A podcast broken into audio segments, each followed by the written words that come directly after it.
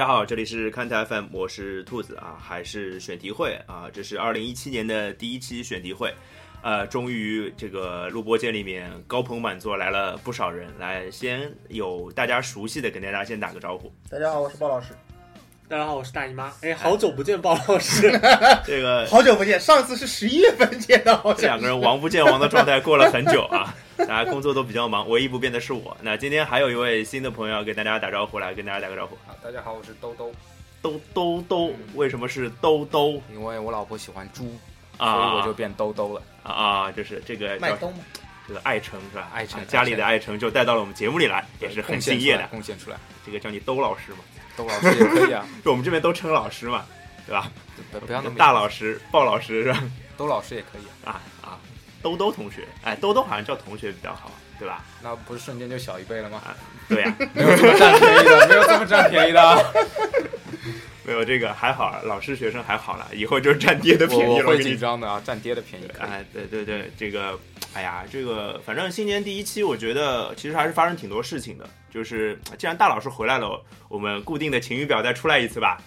啊、这个天怎么样？最近啊最近长期晴啊。解放区的天是明朗的天是吧？是不是这种感觉？唯唯一不太好的是，感觉妈逼大家都在赢球。没有啊，就先说个段子嘛，就是曼联六连胜，从第六升到了第六是吧？对啊，就就是嗯，就看积分榜的心情就是啊，不是看积分榜，就是基本上最近好几轮吧，我印象都是曼联先踢，是，然后踢完之后就觉得可以追进了，然后第二天一看，妈逼都赢了。还是没有最然后。唯一唯一比较争气的，好像只有曼城，曼城啊。还是输了一输了利物浦，输了场利物浦，啊，而且啊。因为曼城本来就离的曼联不是很远嘛，最近嘛，最近。所以现在有点回归到就是赛季初炒的比较热的这种刮目相看这个概念，啊，对对对对对，这个蛮好的，我觉得离得近点还舒服嘛。对啊，其实呃，最近其实掉队的队真的不多，切尔西一直在赢，十十三了是吧？别的球队咬的挺紧的。呃掉掉队还是有埃弗顿，掉掉没有掉很远，也没有掉。呃，对对，离曼联挺远了，好像三场三九分了，对吧？九分九分了，这个挺远了，挺远了。然后以埃弗顿这个状况，除非那个冬季住住住大雪，否则这个基本上就是稳定的要去抢欧联杯席位了，对吧？然后埃弗顿，我估计他也没有把自己的定位想的是有多远，说要在今年这个样子上去捞一个欧冠门票。我估计埃弗顿一开不始上来应该是有指望的呀，上来战绩那么好，对吧？这个辽宁今今年上来不也踢得很好吗？你不能这么类比，中超梗，我操！对啊，然后那个其实呃，包括利物浦啊，包括哎还有谁输过球啊？啊，阿森纳输，阿森纳之前是不是也输过？阿森纳是之前那个在魔鬼赛程开始之前对啊，对对，掉了掉了一场，对输了。一场。你看啊，就是呃，这个现在前六名，呃，切尔西跑的稍微远一点，剩下的第一二名切尔，西，第二名利物浦，第三名曼城，第五名热刺，第六名曼联。对对对对对，硬是不说阿森纳，是吧？就是没有第四名。在他熟悉的位置上有什么好说的？有什么好说的？是啊，就是其实这些球队在最近的表现真的都是非常非常稳定的啊、啊真的叫稳定，就是丢一场球，本来在一个怎么讲，在一个联赛当中丢一场球不算什么的，但是我们在讨论这件事情，发现掉一丢。在刚刚过去这一个月当中吧，这丢一场球可能就会影响这个球队一些什么东西。对这个还就是把该赢的球都赢下来了。曼联就跟利物浦换了个身位吧。啊，差不多吧。就是反正曼联现在是差第二名几分？四分啊，五分，五分啊，只差五分了。之前是差十十几分吧，有十几分吧。有一段时间是最十来分吧，啊十来分，对就是一直踢平的，就永远一比一的时候那个。对对对一直对对对一直在平，一直在平。对对对对，然后现在这个情况就是也进入到就是要开始要踢非洲杯的这个节奏，啊对，所以也是哎，非洲杯哪哪些队影响比较大一点？这我还没了解过，大老师知道吗？嗯什么？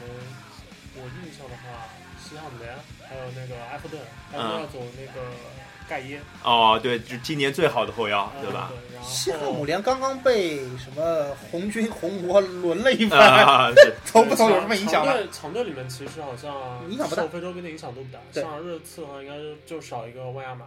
啊，万亚马其实也不是绝对主力绝对主力。利物浦这边可能比较麻烦一点。啊啊，对对对，对，少了马内。马大腿没有了。对，所以就是接下来的这段赛程的话，一个是看切尔西连胜还能连胜多久，因为已经逼近记录了嘛。对，还差一场嘛，啊，对，还差一场，场十四连胜是记记录嘛，对吧？然后另外的可能就是会稍微有一点风险，一个是利物浦，嗯因为大腿不在了。啊是，然后另外一个是最近还说那个利物浦要买那个谁啊，Promise 嘛，是要买普罗米斯嘛？是那个维纳尔杜姆在那边说嘛，好友轩啊，对对对，好友轩啊，这肯定是跟马内要走有关系啊，对吧？他需要一个临时的替代品。对对对对，类似的然后另外一个可能相对来说压力比较大的是曼城，其实，啊，压压突雷嘛，曼城因为最近的这段比赛，其实场面上踢的都不太好看。啊，你说的不是非洲杯的事儿是吧？啊，对，好然后好好好曼 曼城再加上之前就踢利物浦那场强强对话，其实是踢的是比较难看的，至少就完全没有表现出就是盘面上的优势。然后对着风抢，看起来也是利物浦更占便宜。看着没有什么胜算，有这种感觉啊。就感觉今年瓜迪奥拉的曼城在小联赛里面打得一塌糊涂。对对，这是一个挺严重的问题。曼城虽然现在还排在第三，但是因为他虐菜又挺稳的。但是如果真的只是虐菜稳的话，对于曼城而言，他请瓜迪奥拉来，我觉得本质上的目的可能并没有哎哎哎，瓜迪奥拉肯定不是为了虐菜用的。对的。是为了虐穆里尼奥用的是吧对对对对。相对来说，就是这一阵可能魔力鸟身上的这个压力稍微卸下来一些。啊，对，这我觉得这跟裁判还是有点关系。就对对最近曼联两场球基本都是越位嘛，有两个球是越位，嗯对啊但是虽然伊布也被吹掉一个球嘛，对，但是开始的时候曼联他在裁判那边判罚其实是很很偏的嘛。嗯，那穆里尼奥没有办法，就是我觉得曼联请穆里尼奥就球迷就应该心里做好这个准备嘛，对吧？所以所以曼联的成绩跟裁判的关系是还是蛮大的，有道理，有道理这么想的。，有有道理，有道理啊！这个，然后呃，我是觉得讲回曼城啊，我还有一点点想讲的，就是曼城现在其实他会有一个新援是赫苏斯，就上帝嘛，对吧？上帝会来解决一下什么问题，包括他的呃前就是前场的问题啊。当然，曼城前场其实还行，所以曼城现在有两个上帝了，对吧？啊啊啊！对啊，然后那个那曼曼城的后场的问题，其实呃，其实我我不知道啊，就是现在你们是对孔帕尼还怎么看？就是对孔帕尼这个人还怎么看？就是现在大家都知道奥塔门迪啊，包括斯通斯啊，对吧？我觉得孔帕尼的情况其实有有一部分可能有点像之前维迪奇，哦，就是连续的大伤，然后回来之后呢，又就是伤病又是相对来说比较频发，嗯，就虽然没有导致他不能上场比赛，但是一直是断断续续的。你就觉得他再也回不去在了，是这种在这？个年龄就有一点找不回当初的这个哦状态。对同时，两个人呃之前的这个风格其实也有类似的地方，就是身体对抗非常强，正面好嘛？然后是就精神属性很高，啊对，这个这这个就是显现出英超不说废人吧，就是因为强度大，受了伤以后，因为他的比赛密集度也比较大他时间很由。不得你完全的养足了以后再加上就是瓜迪奥拉是不可能采用哎，讲到密度大，我插一个事儿啊，就是说我想到那个最近状态最好的是那个阿里嘛。说阿里为什么状态好？啊到底是低级别出来的人，就是这个解体的强度特别特别大，，杰里人好。习惯，对不对？对啊，来大老师接继续，就是我刚刚说什么？恐怕你的精神恐怕你属性不精神属性知道恐怕你另另外一个问题是那个，就是瓜迪奥拉基本上是不太会在就比赛中采用就是比较身位的、比较低位的这样一个防守策略。对是那始终维持在一个高位的话，对孔帕尼这样的类型来说，其实负担和压力也是比较大的。年纪摆在那边嘛。对啊，OK，所以就是曼城可能会危险一点，然后利物浦可能会危险一点，因为马内的关系嘛，对吧？也就是说，热刺和曼联有可能会上去，是吗？呃，这不知道，但是反正阿森纳不会动，是吧？比 比较确定的是，切尔西会越跑越远。哎呀，所以这个谁会掉队也不好说啊，谁会掉队不好说。就为什么只有曼联掉不了队？因为他已经在最后了，是吧？对，好嘞，然后那个我们下一部分聊聊 NBA 吧。那 NBA 这个，不我知道最近看 NBA，因为没有什么欧洲联赛能看嘛，所以就 NBA 看的多一点。NBA 看的多一点，就每天看到一些恐怖的数据。像今天的录音，今天是吉米巴特勒拿了五十二分，之前那个伊萨托马斯也拿过五十二拿了五十二，对，然后哈登拿了个几啊？五十三、五十六16十17，嗯，五十三加十六加十七，八如果个失误，八个失误还好，这不奇怪，这就是放在那个层面上，我一看就是呃五十分的三双，之前威斯布鲁克有一个，然后哈登把这个数据又变大而，且但五十分的五十加十五加十五，对没有这个对这这个是历史首次，而且对五十分加三双，好像最高得分也就是这次的五十三分。呃对对，五十加三双就一次，就是之前的威斯布鲁克只有一次，这个我还查过，然后呃，五十加的三双是不是有张大帅啊？没有没有，就可能张大帅那时候的数据我不知道是怎么统计就，不做就不作数是吗？就反正我在 Basketball Reference 上查到的就是这一个啊，嗯，呃，然后还有一个是啥？就是那个他是这场比赛他其实二十三分钟就拿三双了，对。对吧？然后威斯布鲁克拿拿了一个十九分钟是吧？反正三双要么就越来越大。杜兰特那要个三双也很快了，啊、对对对对。当天，杜兰特也是拿啊、了三双。要么就越来越快，要么就越来越大。维斯布，鲁克和哈登纷纷表示是杜兰特先动的手，就搞了半天就是哎呀，当年就是这是大哥、二哥跟三哥三哥是吧？啊，三弟是吧？就是这到底怎么回事儿？这雷霆专门选这样的人吗？是对雷杰克逊在活塞也是一个准三双啊对活塞的前一场球。啊，对的，对的，对就是这个球队变成了三双培养的机器，只要出去就是三双，跟以前的火箭有点像，啊，对的，对，打上火箭的标记就能得分。呃，对啊，就是不知道啊，就是现在反正雷霆当就是有很多人说啊，为什么雷呃，就是如果假如这些人都还在一起怎么办？嗯这胡说八道，这就是是吧？这个没有没有假如，但是三只双这就是最近我觉得近年来这种怎么说，这种交易集中在了雷霆，导致雷霆管理层被轮，也是因为现在大家都进，就是说看球，大家集中在这几年的热点上的话，会把这些东西轮得比较厉害。啊，是啊是啊，事实上，之前骑士的管理层，你要往前追溯的话，其实骑士的管理层，当然在选勒布朗之前，勒布朗刚来那时候啊，对，？不不不，勒布朗之前，在之前就很久很久以前，啊啊骑士的管理层也做过很多很愚蠢的事情，包括比如黄蜂放弃了那个科比这个事儿，也大家从来不去轮黄蜂的管理层啊，对不对？没有没有，那时候网络不够发达，这是关键，这就是这个意思是关键。那时候可能轮了你不知道，所以我的意思就是说，现在大家都集中火力在这个叫雷霆身上，主要也就是因为现在大家都盯着他看，然后雷霆呢也是命不好，这两年就是放一个牛逼轰一个放一个放一个牛逼一个，没办法的对，伊巴卡其实今天也不错嘛，在魔术，对吧？呃，然后我其实三双是一个话题啊。另外，我看到一个话题，就是我刚刚吃饭的时候啊，吃饭之前跟大老师还在聊一个事情，就是今年新秀怎么那么差？今年新秀怎么那么差？今年新秀怎么那么差？我重要的话要说三遍啊，就是怎么，就是我看到数据是，呃，当然恩比德是还不错的，恩比德不算今年的，但算今年的新秀没有没关系，我们为了强化这个 问题，可以对啊对啊对啊把恩比德排除。对，我没讲完嘛，就是说，如果把呃恩比德这个人去掉今年的，选秀，对，二零一六选中进 NBA 的人来说，到现在没有一个场均得分到十分的人，这好像是历史上的第一次。应该没有，没有到，都没有，都没有还不。如二轮秀周琦呢。你怎么不说王哲林啊？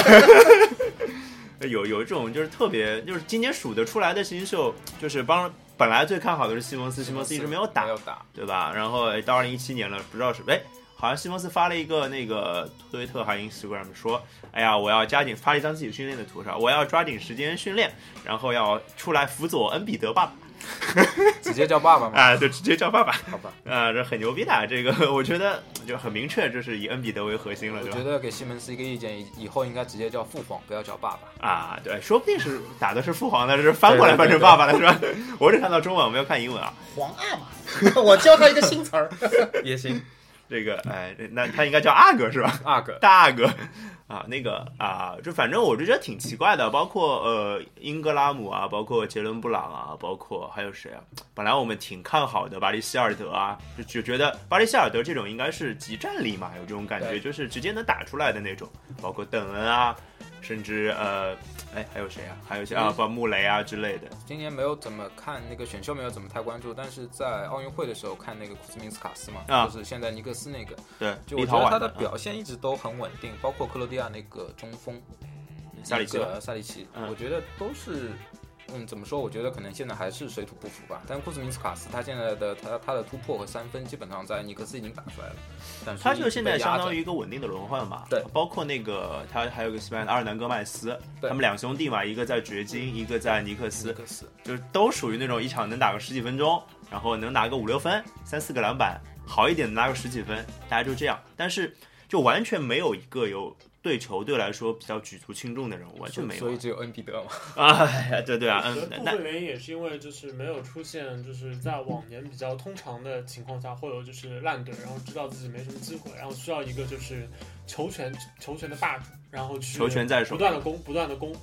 然后就像今年呢，我觉得嗯特别明显的几个的话，一个是杰伦布朗，一个是 Ingram，对对对对对，这俩如果是以以前的这种就培养球员的这个尿性，就是给你球让你打，随便抡。没有，特别是湖人，因为凯尔特人还是一支强队嘛，对吧？就所以他也不不可能放 Jalen Brown 有那么我的意多机会思是，像 Jalen Brown，以他就是在场上的表现来看，如果在烂队抡的话，啊，那抡出一个比较低效的十几分来，那是头疼的。啊，那稳的稳的，英格拉姆也。保证出场时间和出手次数对对和持球的时间。只不过现在因为湖人这边是考虑到一个是队内的，就是可能后场都擅长攻，对，那可能需要让他就是以一个不同的角色衔接到这个球队中。他现在是组织型人物，组织然后组织前然后。像那个杰伦布朗，就是有一点想要慢慢打磨的这个这样这个很明，就是我觉得英格拉姆跟杰伦布朗都是在现在在慢慢培养他们那些其实本质本本来看并不是那么强的东西。像杰伦布朗去磨他的防守啊，去磨磨他的无球意识啊，英格拉姆是培养他的组织能力，所以就不是往他就是一一直就把他们往得分手的那个阶段去培养。的，就像夏季联赛，他们俩的表现不是这个样子的。对，他们随便可以砍，随便可以杀，的确也杀得进去，对吧？而且这两个人毕竟年轻嘛。所以是呃，在球队当中的地位还成面，因为夏季联赛他可以随便打，哎，对对他的地位放在那里的话，但是你真的到常规赛的话，可能不会给你这么多出场和持球的时间，对的对的，他的数据自然就没有办法上。另外呢，就是我觉得 NBA 选秀这个一直是就是潮起潮落啊，大年小年是吧？对，跟赶上低潮的时候，那没办法，就一届就是相对来说比较菜鸡，也是很很容易理解的吧？我觉得。呃，对，但是我还是觉得一一届进来的新秀没有一个到十分，还是挺夸挺夸张的。呃希望赛季末不要发生这样的事情啊！就就就能打破这件事情，应该本西蒙斯应该 OK 了，我觉得。应该西蒙斯是可以的，但是还是看他的身体情况嘛。啊对，万一什么打了，七六人这么这么一个队嘛，他又可以组织可以攻的话，持球时间长一点的话，他可以保证。不是，我以为在七六人这样的队，这个伤病魔咒比较厉害，万一今年又伤了怎么办？哎呀，不知道啊，就反正我是挺期待西蒙斯快点出来，让我们看见识一下，就是从一个纯粹好奇心的角度上来讲，让我拉是骡子是马拉出来遛遛，让我看看嘛也。是因为大地吊起你的好奇心，是吧？因为也因为我觉得看过是大地了啊看过。西蒙斯之前的就是他的，主要是他的进攻动作中，我是对看他在 NBA 打就是第一、第二个赛季没有太大兴趣。你觉得他跟刚进联盟的格里芬比怎么样？进攻动作？这个不是不一样吧？呃不一样格里芬也挺怪的，反正格里芬还是有一些这个动作稍微正常一点。那个本西蒙斯确实是有不少他的动作是我觉得基本上可以说从未在职业球员身上见到过。啊，对，就是哎，大老师说的就是那个什么，哎，怎么怎么说的来？呃，起手，然后用左手的低手上篮是吧？还是怎么样？嗯，不是，是左手起手，然后左脚起跳，然后空中换成了右手，好像是。啊，反反正就是一个很别扭的低手上篮，很容易被盖。然后一个反正你看出手点特别低是在肩的差不多肩这个位推置出去了，，啊对对。嗯直接就推出去了。啊，反正特特别奇怪。然后，哎呀，这个 NBA 这个，就因为我觉得啊，像我是还是很喜欢新秀这个这个范畴的，因为新鲜的血液嘛。就总觉得。就小时候爱装逼嘛，就是哎，这个新人你认识吧之类的。对对对但现在呢，就是就喜欢新秀变成了一个叫什么，变成一个惯性了，就啊？每年都会关心一下选秀大会啊，就以前虎扑还有什么模拟选秀啊，就看看自己选的选的对选不对啊之类的。满足一下自己的成就感啊啊！就比如说，你总觉得会，我在三年之后，就是我三年之前就看好这个人，或者说我四年之之前就认定了这个人会打得出来，这种感觉还是挺好的。有一句说，对我怎么就绕回要说 FM 之类的其实很简单，就像我当年在做图库的时候，啊？然后嗯、直接我把林书豪在差不多一零年的时候，他在哈佛和在小牛和金州勇士的图全部翻出来，然后让公司在二零一二年就大赚了一笔，就是那么简单的一个道理，然后你会非常有成就感，就像看一个潜力股一样嘛。对的，对的，对，养养成的一个过程。对哎，但是现在 NBA 的环境，我觉得就是还是一个抱团的环境嘛，我觉得哎对对新秀的成长不是太有利。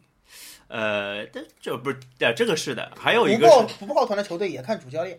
你像摊着前两年的基德，如果拿着手上今年有个谁新秀，指不定就让他放开让他打了。对只是今年字母哥操出来了以后，就你就看着，哎，好像雄鹿有点那么个架势，就感觉他不是在那个对对，这这雄鹿总算今年不挨我们骂了。如果雄鹿再打成去年那样，肯定我们要骂死啊，对吧？那今年呃，其实一切我们之前骂过雄鹿，说就是这个这个不知道你以前听过没啊？就是说我们说这个雄鹿就是在用一个失败的方式在训练新人。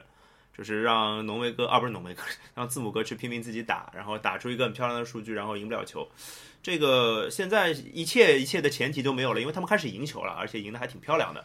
然后那个怎么讲呢？杰巴尔帕克今年打得好啊，对，对吧？这个帕克，我觉得帕克是什么？呃，野兽学院派，杜克出来的靠身体吃饭的人也是不容易。但是总感觉基德这个人在带着的球队在这个联盟里边属于艺术，不是最近又因为什么那个主力留在场上第四节刷数据又被喷了嘛？啊所以呃，被制裁了应该是。对，啊就是其他意思就是说我已经全脚枪了，那那个？确实你啊字母哥还留在场上强行刷个四分，啊什么意思？就是不太不太符合就是行业潜规则。啊，对，就就感觉吃相有点难看，是吧？记得老师干的在行当行业里干的就是有点那个混不吝的那种意思在里边。水水都碰翻过了，还怕你这些吗？真的是无所谓嘛，Hit me, hit me，对吧？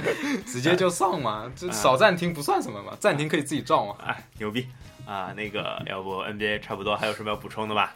其实我觉得今年有个看点就是当年呃，因为杜兰特走了嘛，嗯，然后当年在乔丹走之后，皮本打出一个数据是他的五项数据都是全队最高。啊，对的对不知道维斯布鲁克今年是不是能打出啊，就是得分、篮板、助攻、抢断、盖帽盖帽？这五对，所有。的五项数据都是盖帽应该好像说做不到好像字母哥是有机会吧？我记得哎就如果字母哥队内的话，字母哥好像更接近字母。哥应该应该是应该是应该是很容易做到，对不难不难，就因为他他现在字母哥现在就是应该。对，应该是是吧然后回头可以去查一下，反正这啊个是挺有意思你。要考虑到雄鹿的内线呢，基本上是不太盖帽的。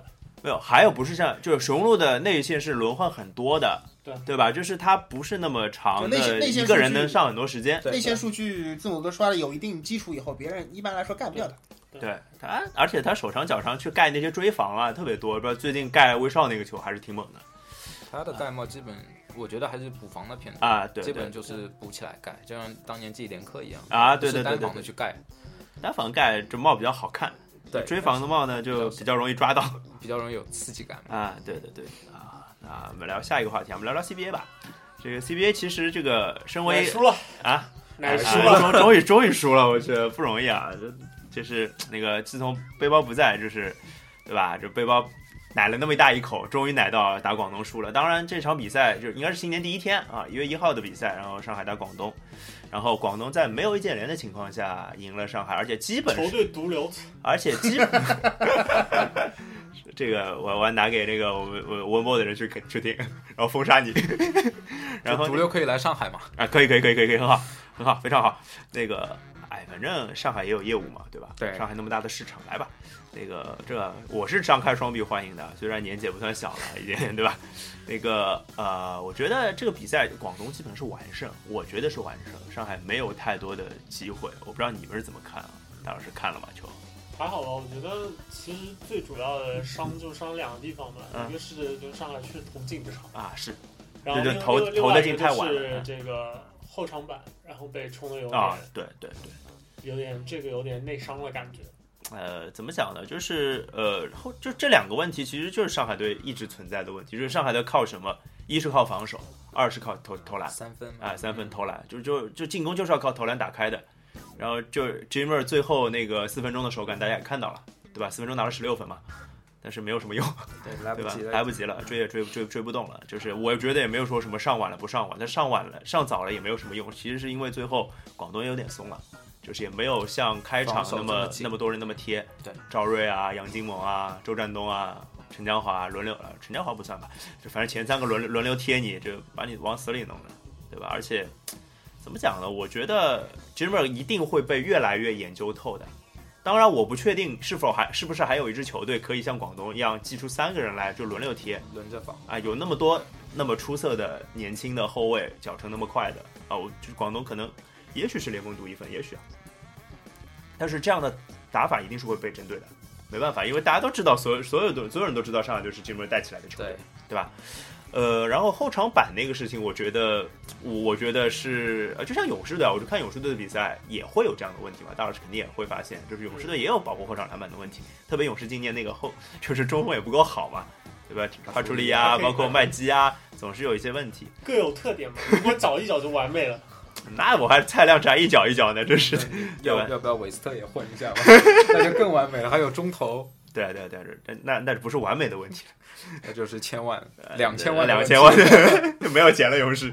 对，回到上海队，我就觉得上海队就是呃，上海队最大的问题就是 Max 不能不在，我觉得是这样一个问题。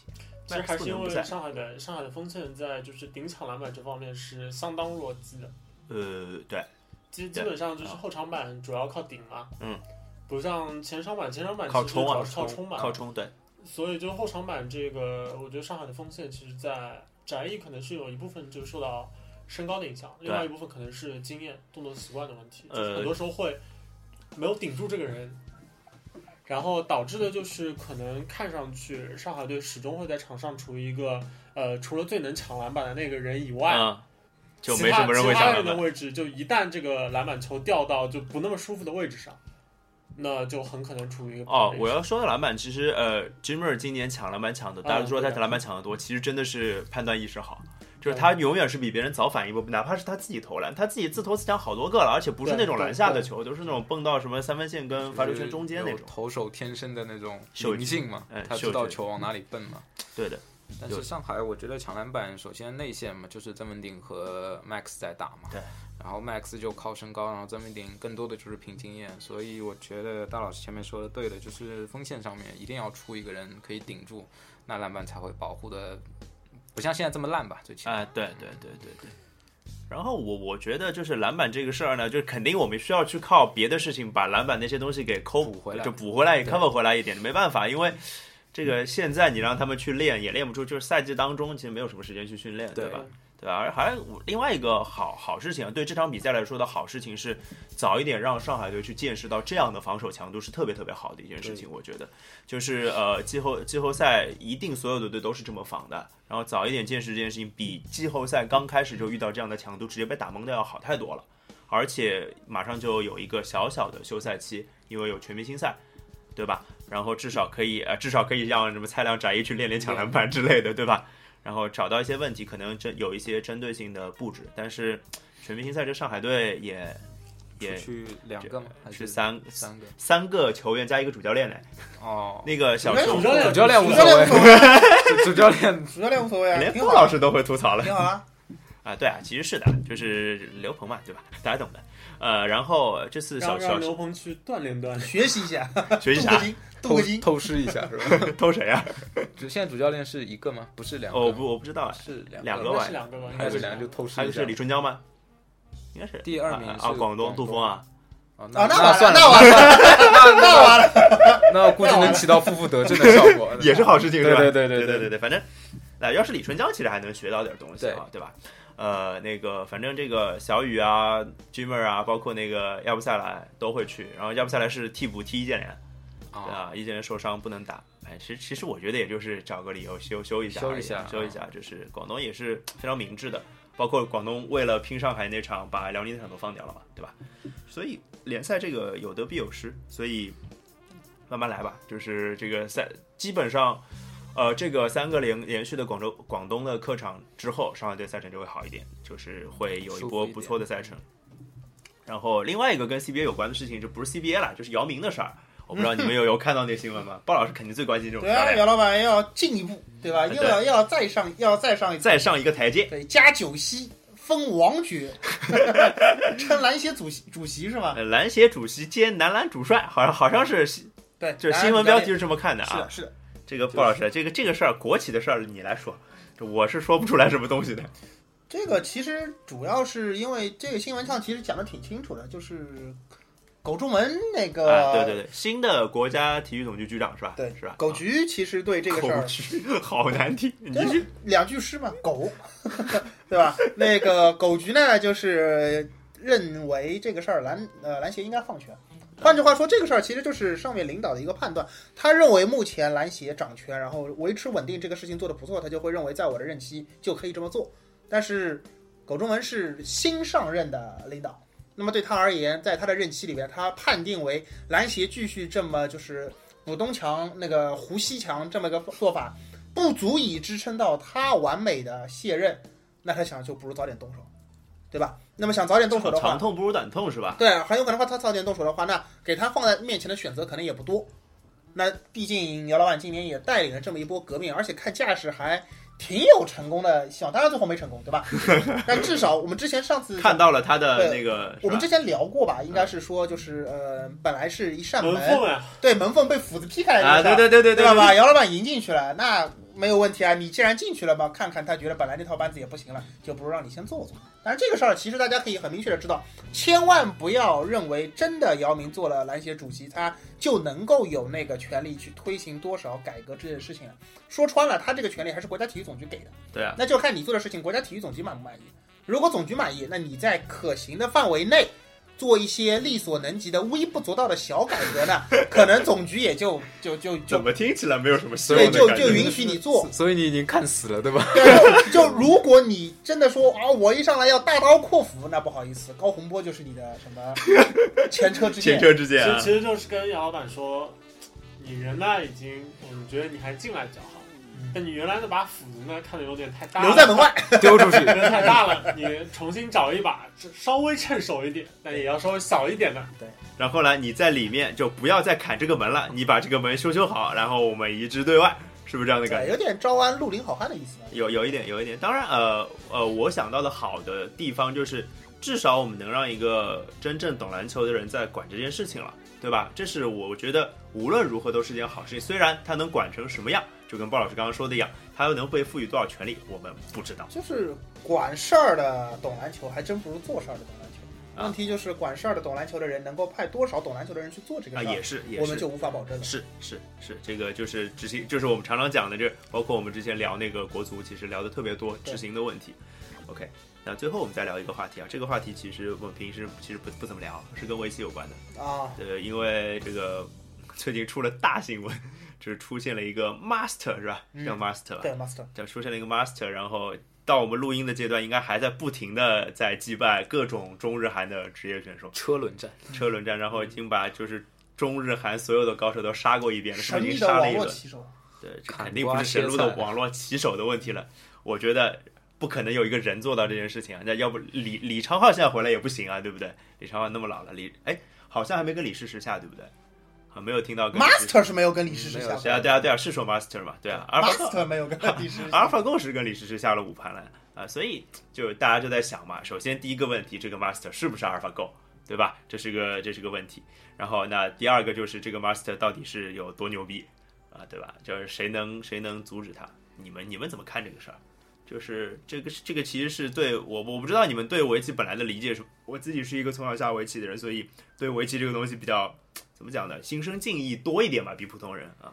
我我先听你们的意见吧。不懂啊，你你这不是完完全完全不想聊跟围棋有关的事情。你这滚！这这这这这个人可以踢出节目了。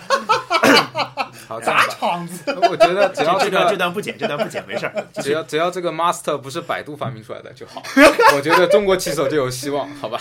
其他的我也说说说说的好，啊说的好。其他的我也不太懂。鲍老师，身为这个我们四哥里面第二会下围棋的人，你说两句吧。啊，我个人看法是这样的，这个 master 呢，现在有很多说法说它是人工智能，嗯，对吧？包括有人指指名道姓说是阿尔法，就是阿尔法，狗啊。不知道呀，不一定。对世间万物变化那么多，作为啊你这什么词？作为一个网络棋手，他没有揭开过他的真面目，你怎么知道他是？也许他是个小学生呢？对对吧？小学生暑假的时候在爷爷的阁楼上捡到一块棋盘，对吧？指不定是这样的故事呢。说得好，说得好，说得好。呃吞了一只牛蛙，百毒不侵。对呀，就跟这说不清楚呀。不是碰呃什么夏令营的时候碰到一只猴子，猴子从肚子里掏出一本棋谱，这个猴子各种各样的事情都有可能发生在这种事情上面，对不对？所以这个事儿没有揭开它的真身之前，大家讨论的一切呢，都是还是有一些那个没什么根据。第二个呢我就，我插一句啊，我觉得如果找到这个小朋友，让他去做篮协主席，应该。说得好，说得好，说得好，说得好，脑洞都很大啊。然后嘛，就是就这么一说的话呢，其实这个事儿就没有八字没一撇。然后呢，还有就是，其实柯洁最近不是挑事儿，对吧？就干嘛了？要搞事情，发了一条说微博还是什么来着？说说什么我潜心研究什么 AI 是如何下围棋的，多少多少时间，嗯现在我得出一些什么初步的结论了，嗯，然后我要出来怎么怎么地搞事情了，反正就是这么一个意思，好像所以，是。所以这条新闻说的是柯洁要去做程序员了，对，然后然后我就看到有 是的哪谁要把他收编了？就不知道呀，有有的脑洞，程序员了吗？那有的脑洞就说，可能这个东西 master 的真身其实就是柯洁，什么他自己倒倒腾了一套东西，然后拿这个东西啊，就是柯洁发明的对，发明了一个某个？AI 是吧？我所以，我看到脑洞很多这个事儿没有定论之前，你也不知道嘛，就让他下吧。也许过了一阵子，这个人就突然消失了，这个 master 就消失了，然后再也没人找找不到他，这很有很很有可能。这也这这这样这样的脑洞，其实当然是我愿意听到的，但是应该是可能性不大的，对吧？就是我我是这样觉得，就是我我们刚刚都胡说胡说八道说那个，我可不是胡说八道，我说的是棋魂里的故事剧对。我对呀、对啊，棋我所以我说的很棋魂不是胡说八道的吗？好吗？棋魂不是胡说八道哎，吗？原来棋魂是胡说八道。啊，这这大家大家没看过棋魂去看一下棋魂吧，其实还是挺好看的。就是对围就我周围不止一个人是因为棋魂来问我跟围棋有关的问题的，嗯这是真的。对，呃，所以这个哎说哪儿？说说说说说回那个 master，那个 master 其实呃就就有一个一派，当然主流观点肯定会说它就是 AlphaGo 嘛。当然我相信谷歌也不会去承认这个这个它是 AlphaGo 或者不是 AlphaGo 这件事情。它一定会当做就从商业角度上来讲，它一定会让这个变成一个新闻继续制造下去的，对，让变成一个很大的话题话题啊，对的，呃，那我们姑且就当它是阿尔法 Go 来处理好了，就是。呃，之前跟李世石下的时候，我反正很关心这个事儿嘛。李世石一比四输了，当然，身为一个下围棋的人，我也是不太能接受的。就是没有想到这一天来的那么快啊，就是跟柯洁说法是一样的。但现在发现就是，呃，他连连赢了四十几盘了吧，已经对吧？快棋已经连赢了四十几盘了，就是十秒一步的快棋，还是二十秒一步的快棋。就是他就是，当然人类一直在说说慢棋可能会好一点，但是我我的我的感觉其实好不到哪里去。就是这我个插一句啊，嗯根据已知线索来看的话，嗯就是比较有可能的这种情况，还是能够证明李世石还是蛮牛逼的，是吧？对，还赢了一盘了呀，对啊，对啊，就是李世石的胜率是百分之二，对啊，Master 现在是个剃光头吧？我剃光头啊，对对，到现在二还对吧？李世石还有百分之二十的胜率呢，就相当于四十几盘他能赢赢赢个八九盘。所以这个我在想一个问题，刚刚大老师说的就是，这个 Master 是不是其实是一个更高级，就是 AlphaGo 的升级，当时 AlphaGo 的一个升级版，其实要勾，Gamma Go 是吧？下一个是伽马，呃，就是李世石如果拿到现在来跟 Master 下，是不是也是这样的胜率？对吧？就这个是是短短大概就是半年多吧，半年多的时间，就是又进化了，因为李世石当年下完说你行你上啊，然后 发现哎，他还唯一一个赢过的。对啊，然后忽然发现这个东西已经变得不可战胜了，这怎么办？当然，其实之前 AlphaGo 一直在传的时候，就是说嘛，就是有人在说是不是要柯洁，然后跟他下一个五番棋啊，甚至十番棋之类的。当然，这个事情也没有成真。然后发现这个东西已经进步成这个样子了。我我我觉得，呃，我觉得是时候要去看待一下，就是呃 AI 这个东西在呃我们原本认为人类可就人类人脑一定能战胜机器的一个领域的应用了。我觉得，因为我之前听说啊，就是也是听就是人工智能圈的朋友说的，他说 AlphaGo 这个东西最早出来并不是要下围棋的，是要打星际的。是是就是打打游戏用的，其实当然，而且它的解码成本非常非常非常的高，就是反正就是肯定比千人要高之类的。然后呢，就是他他就会说，这个这个东西其实它不停的在发展，它的逻辑是它本身自己去做对弈嘛，自自己去做深度学习，然后呃人只能人只能保证它可以做到怎么样，但是用它用什么方式去做到那么好，其实人类是不知道的，这就是所谓的深度学习这个理论。当然具体的我也搞不清楚，呃，但是它的进化速度现在就相当于我们就假设 Master 是 AlphaGo 的一个进化版的话，它现在进化的速度还有没有上限？还是会到一个就人类完全无法企及的一个高度？我我不知道其实因为现在你不确定 Master 就是 AlphaGo 嘛，啊啊！那你直接安排一场 Master 和 AlphaGo 的对战。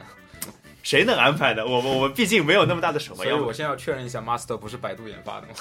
那个要不这个这个事情你得得找什么王思聪去帮个忙，对对吧？这个这个有钱可以去传这件事情，我们这种屁民就只能说一说。而且我觉得，呃，围棋我没有很懂，但是也接触过一些围棋。快棋和慢棋，我觉得差别应该还是蛮大的。那是蛮大的，特别是对于人来说的话，他在下快棋的时候，他有时间限制和没有时间限制，你的思考能力，包括你的判断力会偏差。那其实我觉得这个事情倒还好，但另外一个是心理层面的原因，就是快棋会让你紧张，这倒是真的，因为那个电脑没有情绪啊，这是它比我们厉害的地方，是对吧？这心如止水，而且第二个东西，这个东西其实这个新闻出来啊，我觉得很多时候跟人的一些心理状态是有关系的，就是不同的人看待这条新闻的状态是不一样的。比如大姨妈认为这条新闻毫无讨论啊，是是对不对是，？而你会觉得这条新闻啊，这是个大事儿啊，我们要对对对对对好好聊一聊没错没错哎，你你你不一点都没有你不不允许发言吗？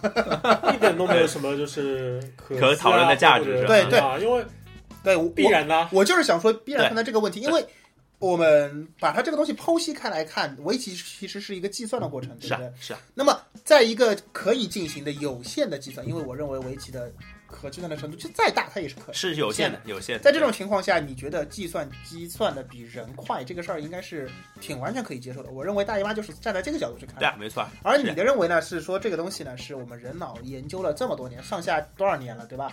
围棋的历史大家也知道很长，在这种情况下，有着无数的对弈、无数的名局的情况下，突然横空出世这么一个人工智能，然后就一下子站在了一个人类认为自己已经钻研了很深的一个程度上，尤其是你是自己下过围棋，你就更意识是到说啊啊，这个东西这下过才知道这东西有多难嘛。对，对然后在这种情况下，你发现人工智能一下子就这么快的呃不可战胜。嗯，对，然后就有一种很强烈的震惊感，这个都很好理解。但是事实上，你也前面也提提到了一个学习的事儿，这个事情我觉得就是，你有没有觉得人类很像反派在这件事情里面？就看你看了很多的什么英雄主义的电影，或者说动漫或者小说是一样的，就是可能一开始的时候，阿尔法给我打李世石这种还会输个一局，当然我没有任何 也是李世石的意思，就是 跟李世石打的时候还是会输，对不对？是但是就是人类就作死，就一个个都是派喽啰上是吧？然后挨个儿让那个什么，挨个儿让人工智能打。给切，对，一边打一边学习，一边打一边学习。现在你可能派什么人出去都不好使，西对不对部世界的围棋版，所以我觉得这个事儿，对对对对对，我就是想说这个事吸情，星大法，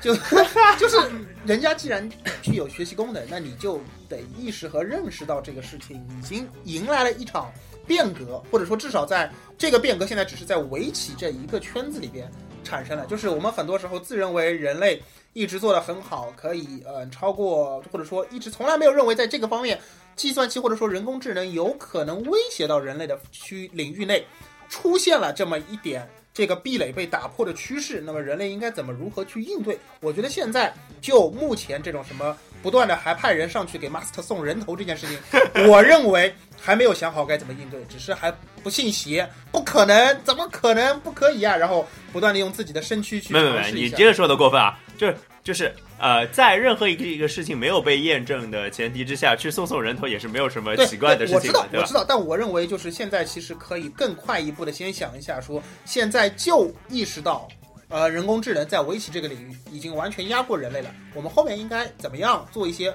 合适的事情？比如说现在只有一套人工智能，或者说我们看到的都是人工智能对人类。对，将来如果出现人工智能对人工智能，会是一个什么样的状态？这个反正对不对真的挺有意思的。而且这个东西以后就会引引衍生到现在的很多体育竞技都是人类对人类的对抗。将来有没有可能出现电子对电？当然，电子对电子的对抗可能已经有了，对吧？当然，只是可能还比较冷门。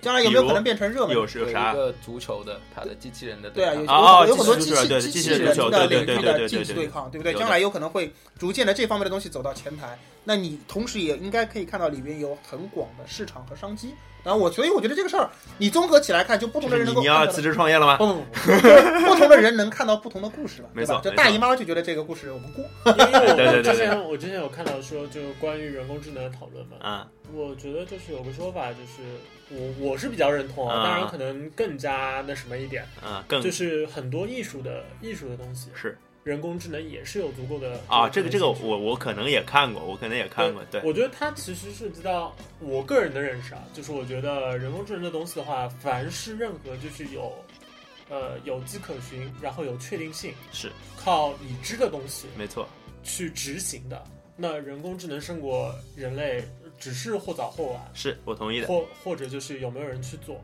然后另外一件事就是，我觉得像围棋这种，其实某种程度上正是因为有了这么多年就是人类的这个经验，所以要有这样一个人工智能能够击败各路棋手很容易。因为你想象一下一个情景，就是可能所有的对弈的这这些就是。